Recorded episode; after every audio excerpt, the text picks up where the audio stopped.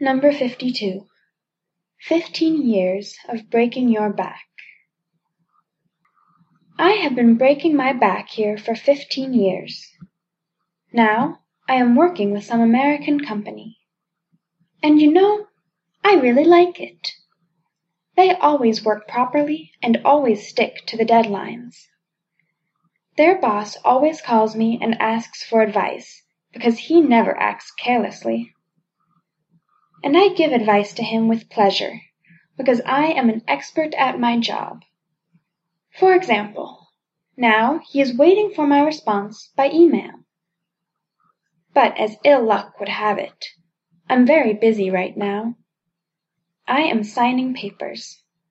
That's why I haven't been answering his letter for two hours. It's awful, but I can't do anything with it. I just hope that my boss is doing something important now, and isn't thinking of me badly.